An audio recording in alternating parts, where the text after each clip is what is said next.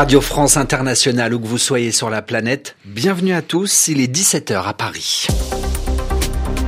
Le journal. Le journal. En français facile. Adrien Delgrange. Avec Stéphane Duguet, bonjour. Bonjour Adrien, bonjour à tous. Nous sommes le vendredi 10 mars. Et à la une de cette édition, Adrien, l'heure des retrouvailles a sonné entre la France et le Royaume-Uni. Un nouveau départ, dit le président français au Premier ministre britannique à l'Élysée. Ailleurs dans le monde, deux pays annoncent se parler à nouveau. L'Iran et l'Arabie saoudite rétablissent leurs relations diplomatiques. À la une, également la réforme des retraites en France. À la veille d'une nouvelle journée de mobilisation dans la rue, le gouvernement veut accélérer le vote du texte au Sénat. Et enfin, dans le petit journal de l'environnement. À la fin de cette édition, avec Charlotte Cosset, il sera notamment question de microplastique, de feux de forêt et d'opéra. Voilà pour les titres. Ils se sont chaleureusement accueillis. Le président français a ce qu'on appelle donné l'accolade au Premier ministre britannique sur le perron de l'Élysée devant le palais en plein Paris. Emmanuel Macron a donc pris dans ses bras Rishi Sunak qu'il reçoit dans la capitale française, nous dit-il, en ami après des années de relations plutôt tendues entre les deux pays, notamment au sujet du Brexit. Le Royaume-Uni a quitté l'Europe depuis maintenant deux ans. Anastasia Becchio, vous avez euh, assisté à ce sommet entre les, deux pays. Anastasia, un constat à l'issue de cette rencontre, l'alliance entre la France et le Royaume-Uni est renouée. Oui, Emmanuel Macron a raccompagné Rishi Sunak jusqu'à la grille de l'Élysée sous un grand parapluie noir. Quelques minutes plus tôt, en conférence de presse, le Premier ministre britannique a salué un nouveau chapitre de la relation entre la France et le Royaume-Uni. Le président français a lui parlé d'un moment de retrouvailles, de reconnexion, d'un nouveau départ et d'une volonté de travailler ensemble. Un sujet était particulièrement important pour les Britanniques, la lutte contre l'immigration clandestine. Le Royaume-Uni va verser à la France 480 millions de livres, c'est quelques 543 millions d'euros sur trois ans pour aider à réduire les arrivées illégales de migrants sur les côtes.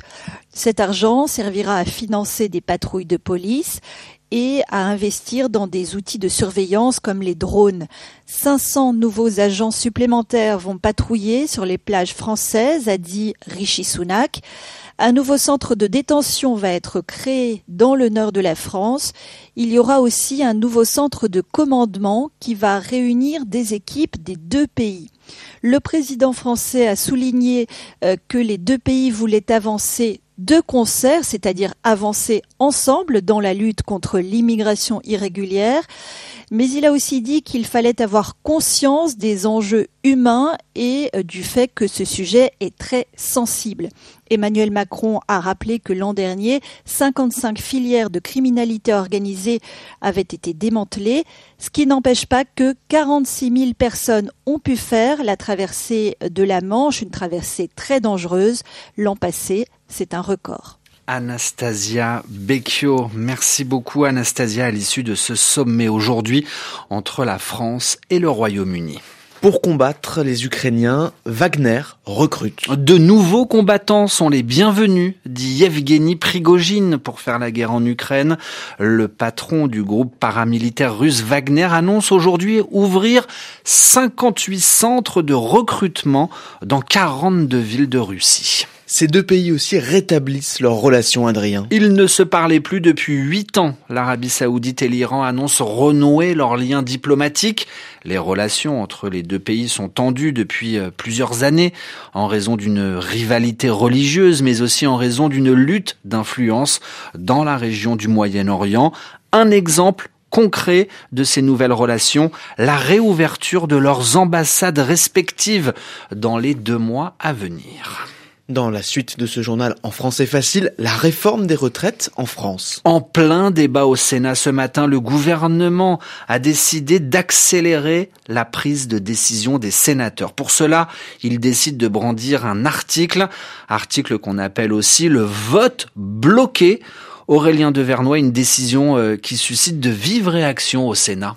La messe est dite, mes chers euh, collègues. Le président des sénateurs socialistes Patrick Caner oscille entre dépit et colère. Quelques instants plus tôt, le ministre du Travail Olivier Dussopt vient de couper court aux discussions sur la réforme des retraites. En application de l'article 44 alinéa 3 de la Constitution, le gouvernement demande à votre Assemblée de se prononcer par un vote unique sur l'ensemble du texte. Exit donc les débats sur les 11 articles encore à étudier. Le gouvernement craignait en effet de plus en plus que le texte ne soit pas voté dans son intégralité d'ici dimanche soir.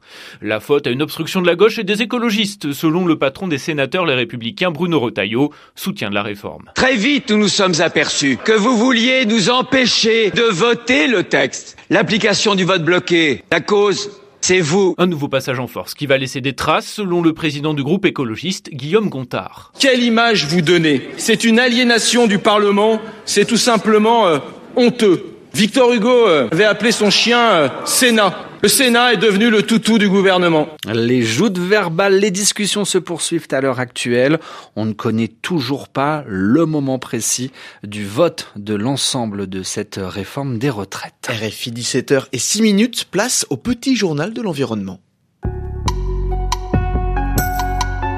Charlotte Cosset, bonjour. Bonjour Adrien. Comment faire face au défi mondial des microplastiques Ces petits morceaux de plastique, ces fines particules que l'on retrouve un peu partout, que ce soit dans l'air, les océans, la terre et même parfois dans certains aliments?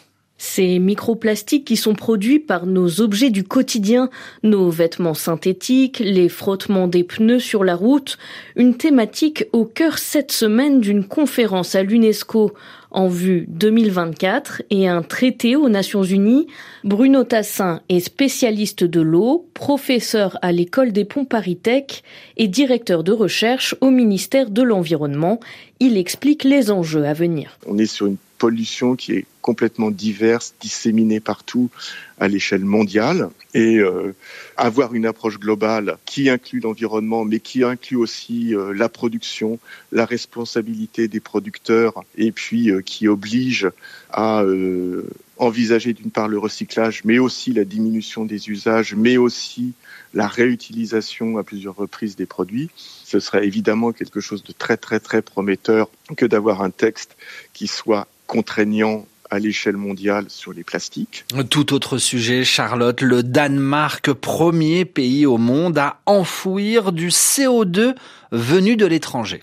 Le Royaume a inauguré cette semaine un site de stockage de dioxyde de carbone situé à 1800 mètres sous la mer du Nord, dans un ancien gisement de pétrole. D'ici 2030, jusqu'à 8 millions de tonnes de CO2 par an pourraient y être stockées, mais ce processus nécessite beaucoup d'énergie et émet lui-même beaucoup de CO2. Un CO2 d'ailleurs responsable des hausses de température à travers la planète, des hausses ressenties jusqu'au Groenland, des températures qui ont atteint des niveaux records en début de semaine. Jusqu'à 10 degrés au-dessus de la normale saisonnière, cette hausse des températures fait craindre une accélération de la fonte des glaces cet été. Une augmentation des températures qui favorise également le développement des feux de forêt. Et la revue Nature explique qu'ils ont contribué à la détérioration de la couche d'ozone. C'est cette fine couche, Adrien, au-dessus de la Terre qui protège la vie en filtrant les rayons nocifs du Soleil.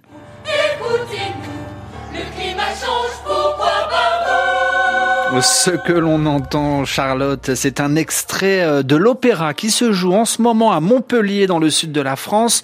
Opéra conçu de manière à réduire son empreinte écologique. De plus en plus d'acteurs du monde de la culture réfléchissent à réduire leur empreinte sur l'environnement. Par exemple, le Centre national du cinéma qui soutient le secteur français par des aides financières.